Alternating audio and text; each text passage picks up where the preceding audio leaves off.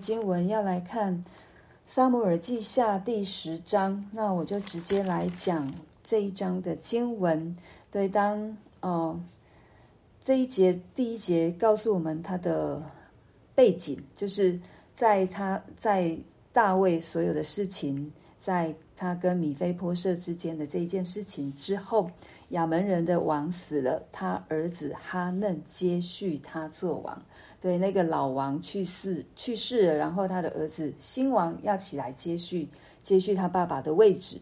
那大卫心里就想说：“我要照哈嫩的父亲拿辖厚待我的厚恩啊，厚待我的恩典，厚待哈嫩。”于是大卫差遣臣仆为他丧父，安慰他。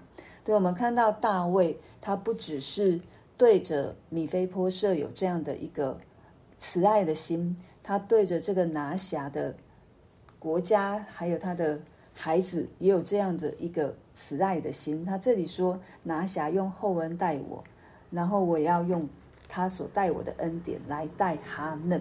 对，这哦，虽然圣经没有告诉我们拿辖到底哪时候帮助了大卫，或者是哪时候他们有立约，但是在这里让我们看到。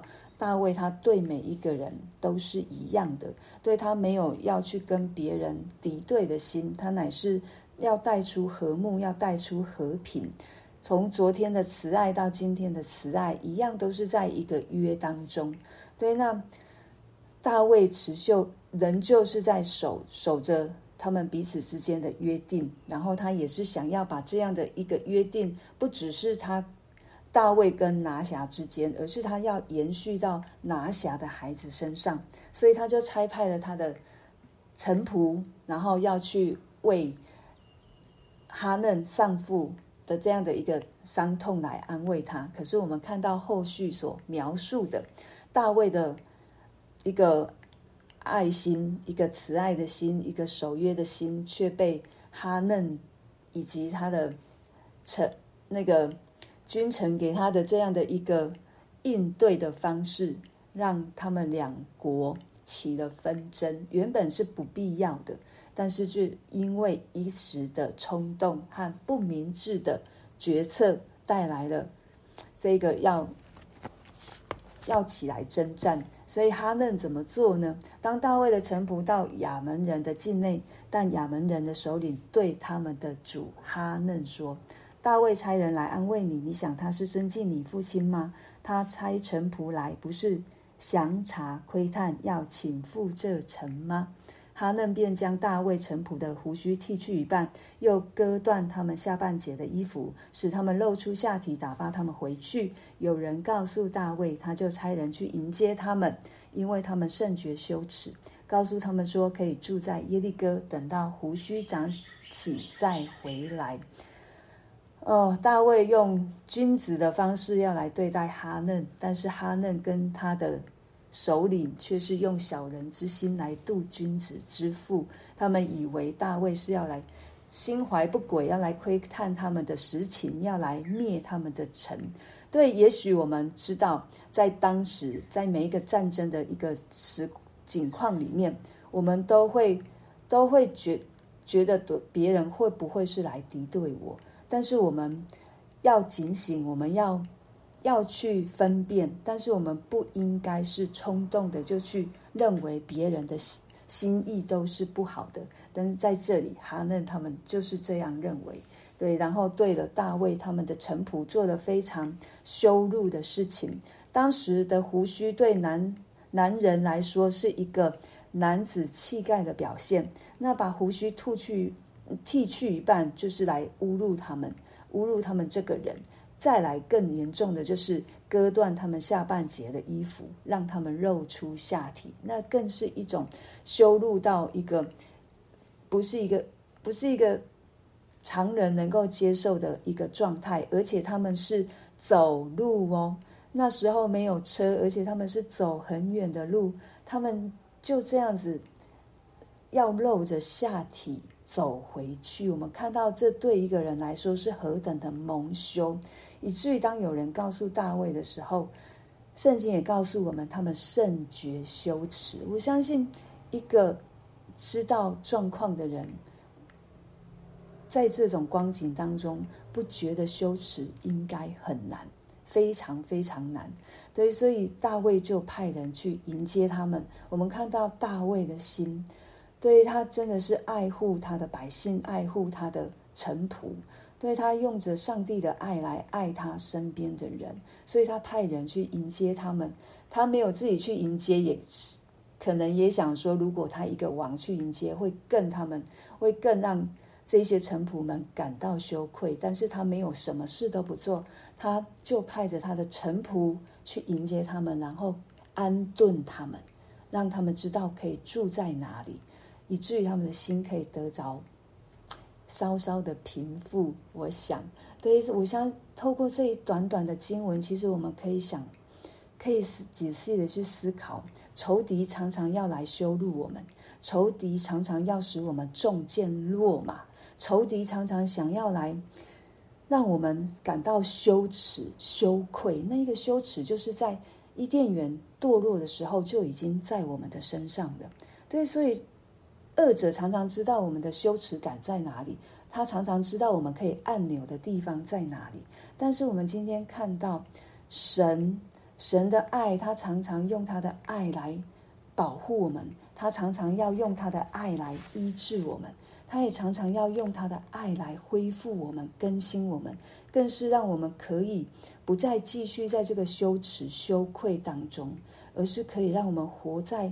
上帝的爱里面有一个新造的样式，而且在以赛亚书六十一章七到八节也告诉我们说，当我们在神里面的时候，第七节说：“你们必得加倍的好处，代替所受的羞辱；份中所得的喜乐，必代替所受的凌辱。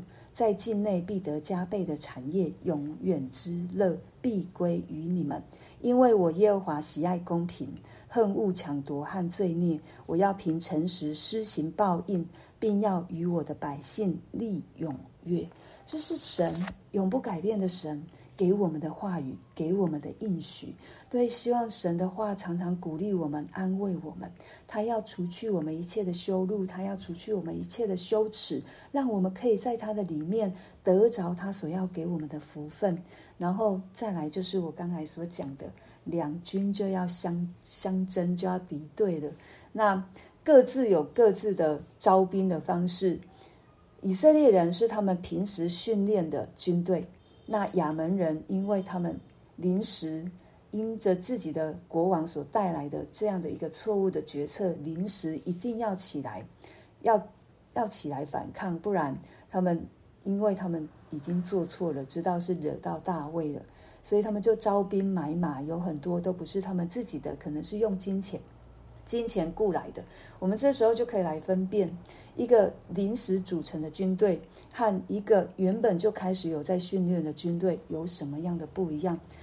第九节告诉我们说，约押看见敌人在他前后摆阵，就从以色列军中挑选精兵，使他们对着亚兰人摆阵。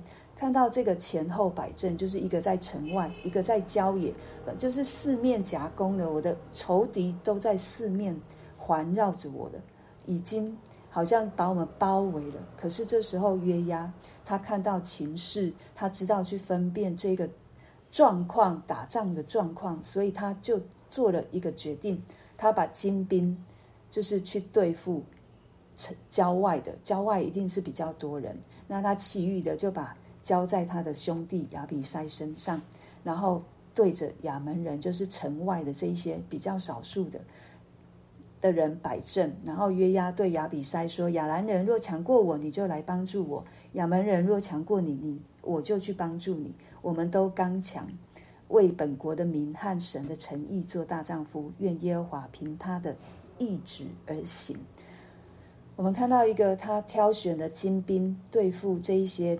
在郊野的比较多的，然后一些对城外的这一些人，但是他也跟他的兄弟亚比筛说：如果我们要彼此的相互相的帮助，如果亚兰人强过约押这一边，那亚比筛就要来帮助约押；那如果亚比筛的强过了亚比筛，那约押就要去帮助亚比筛。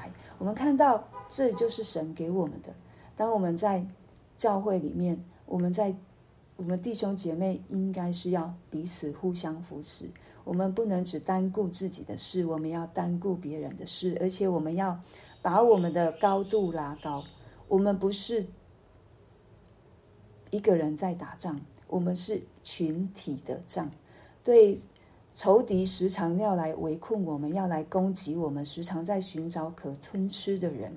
我们这些刚强的人。有没有起来帮助他们一同去征战？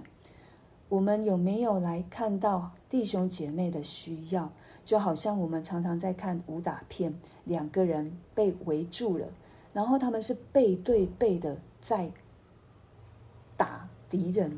为什么是背对背？因为我把我最软弱的地方交给我可以信任的人。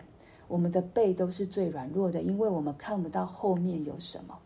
当我们在这场属灵征战的时候，我们都应该是把我们最软弱的地方交给我们可以信靠的人。我们弟兄姐妹应该都是要可以彼此相信、彼此扶持、彼此去承担别人的重担的。这就是神的家，这就是神。为什么主耶稣一再的告诉我们要爱神、要爱人？因为这就是十字架。爱神是我们跟神之间的关系，爱人是平和平平衡的关系。所以，当这里我们看到约押跟亚比筛的这样的一个作战方式，也是告诉我们：我们的敌人不是弟兄姐妹，我们的敌人不是不是家人，我们的敌人也不是在好像是我的同事或任何一个，我的敌人就是在那空中掌权的。这一位恶者时常要把我们吞吃的，时常要让我们远离神的这一位，所以我们的刀剑应该是向外，不是向内。从今天的经文，求神在帮助我们。我们来自不同的家庭，我们有不同的生活模式，我们可能有不同的想法，但是在神的家里面，我们可不可以放下？单单在神里面彼此的相爱，单单的用神的爱去爱对方，对于，让我们也是知道我们的敌人不是我们所看得见的，我们的敌人是我们所看不见的，是常常要来吞吃我们的撒旦、恶者、魔鬼。我们很容易忘记，因为我们的眼目就是看、看、看，对于我们就是会被我们的眼目所牵动的。求神调整我们的眼光，让我们看的不是对看得见的，而是知道我们是与仇敌、与属灵界的在征战。我们也是要把我们最软弱的地方交给信靠的人，让我们可以一起来征战。所以，当然后续接下来都是约押也知道他要做他要做的事情，上帝就会做上帝要做的事，上帝仍旧持续带领着。大卫带领着约押打胜仗，即便到后来的哈大底谢想要反，但是也没办法。所以到后来，这一些军兵都跟都跟大卫立约。我们看到神使大卫得胜，在这里我们看到，对神也在教教我们如何得胜，就是常常倚靠仰望他。神也帮助我们怎么用他的眼光来爱人，来彼此的相助。求神帮助我们，让我们可以。